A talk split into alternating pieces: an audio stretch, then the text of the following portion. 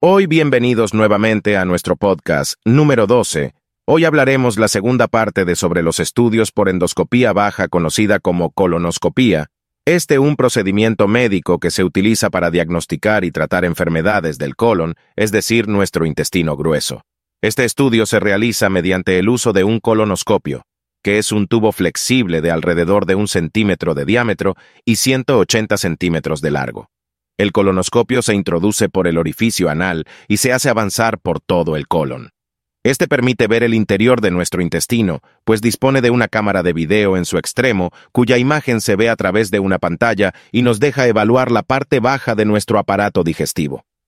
Este colonoscopio cuenta con varios canales en su interior por donde se pueden introducir distintos instrumentos que permiten realizar pruebas de diagnóstico, como la toma de muestras para su análisis, o incluso realizar tratamientos como la extracción de pólipos intestinales o tumores los cuales explicaremos más adelante en este podcast.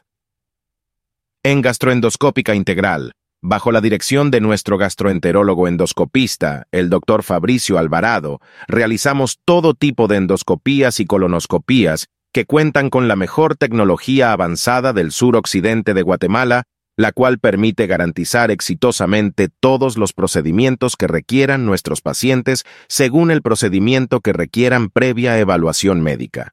Decimos entonces que la colonoscopía es una herramienta importante para detectar enfermedades del colon, como el cáncer colorectal, la colitis ulcerosa y la enfermedad de Crohn.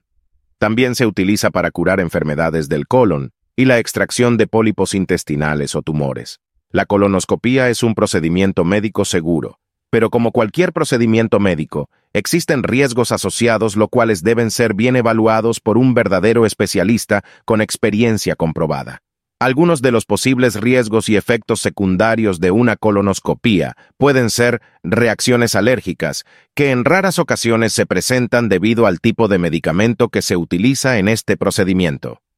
Cuando se requiere de una intervención que puede realizarse de manera segura, se puede presentar un sangrado en el lugar donde se tomó una muestra de tejido para ser estudiado, o en el caso que se haya extraído un pólipo u otro tejido anormal. Este sangrado suele ser leve y se detiene por sí solo en la mayoría de los casos. Estos riesgos son comparados con los beneficios de la colonoscopía y antes de someterte al procedimiento, nuestro especialista te hará saber tu caso en particular y poder indicarte si la colonoscopía es adecuada para ti. Con respecto a los pólipos y los tumores, estos son dos tipos de crecimientos anormales que pueden aparecer en el colon, los cuales pueden ser benignos o malignos en donde hay algunas diferencias entre ellos, las cuales explicamos así. Un pólipo es un crecimiento no normal que sobresale de la superficie del colon. Los pólipos pueden variar en tamaño y forma, y a menudo se ven como un pequeño abultamiento en la pared del colon. Los pólipos pueden ser sésiles o pedunculados. Los pólipos sésiles son los que no tienen tallo y solo aparecen a partir de las membranas mucosas, mientras que los pólipos pedunculados sí tienen un tallo que los conecta con la pared del colon. Por otro lado, un tumor es una masa anormal de células que se puede formar en cualquier parte del cuerpo, en este caso aparecen en el colon.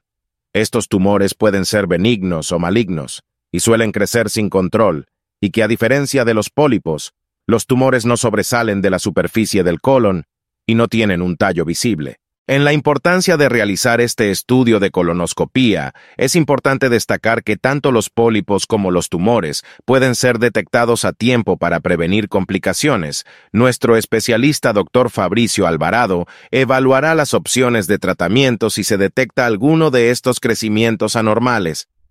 Durante una colonoscopía, estos pólipos se pueden extraer de varias maneras, la técnica utilizada depende del tamaño y la ubicación del pólipo. Dentro de las técnicas más comunes podemos mencionar la polipectomía, que es la técnica que se utiliza para extirpar pólipos pequeños. Durante este procedimiento se introduce un asa de alambre a través del colonoscopio y se coloca alrededor del pólipo para cortar el pólipo y extraer del colon.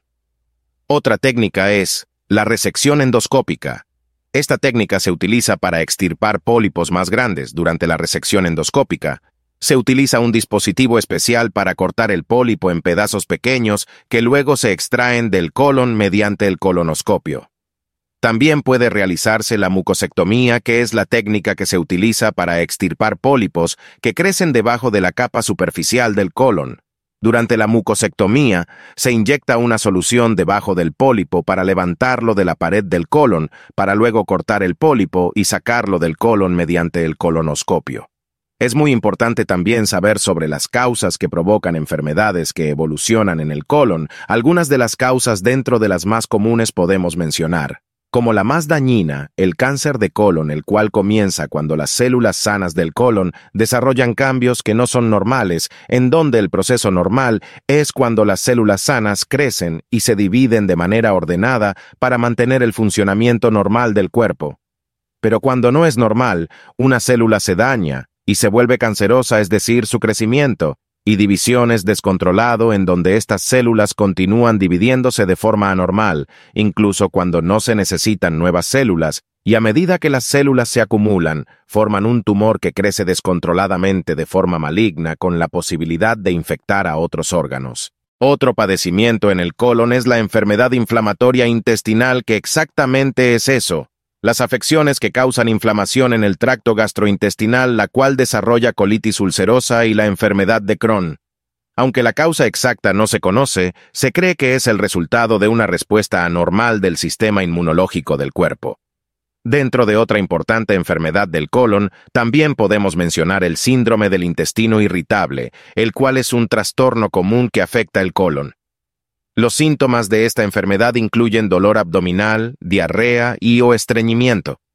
Aunque la causa exacta del no se conoce, se cree que puede estar relacionada con problemas en la comunicación entre el cerebro y el intestino.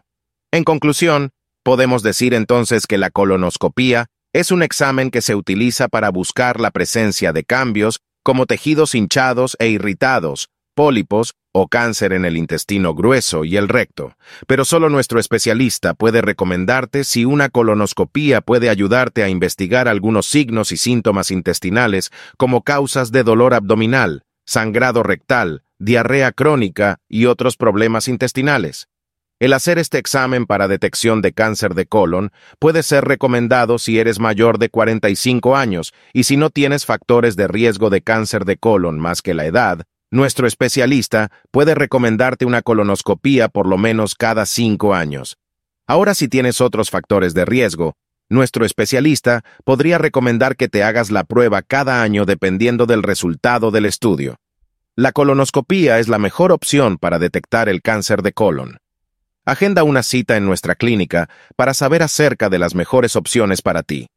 Dentro de los procedimientos más comunes están los que hemos mencionado, los pólipos, pero también muy brevemente podemos citar existen también técnicas para tratar otros problemas que se identifican en la colonoscopía, como por ejemplo, colocar un stent o para extraer un objeto del colon. Un stent es un tubo de malla metálica que se utiliza para mantener abierto un conducto en el cuerpo. En el tema de la colonoscopía, se puede utilizar un stent para tratar una obstrucción del colon que puede ser causada por una variedad de factores, como el cáncer de colon, los pólipos grandes o la enfermedad inflamatoria intestinal. Durante la colonoscopía se puede insertar este stent que se expande en el colon para mantenerlo abierto y permitir que los alimentos y los líquidos pasen a través del intestino. Es muy importante que hables con nuestro médico si tienes algunos de estos síntomas y tienes más de 45 años de edad, recuerda que el cáncer de colon puede curarse si se detecta a tiempo. Para una evaluación, visita a nuestro especialista, gastroenterólogo y endoscopista Dr. Fabricio Alvarado para una evaluación. Somos la clínica que mantiene una constante actualización en cursos y congresos internacionales para brindar a nuestros pacientes una atención que brinda seguridad y excelencia en cada resultado. Son muchos los casos de éxito en nuestros diagnósticos y procedimientos. Visita todas nuestras plataformas en Internet para obtener mucha información, y siempre te invitamos a escuchar más podcasts como este que pueden ayudarte a saber si tienes alguna enfermedad. Agenda tu cita pronto.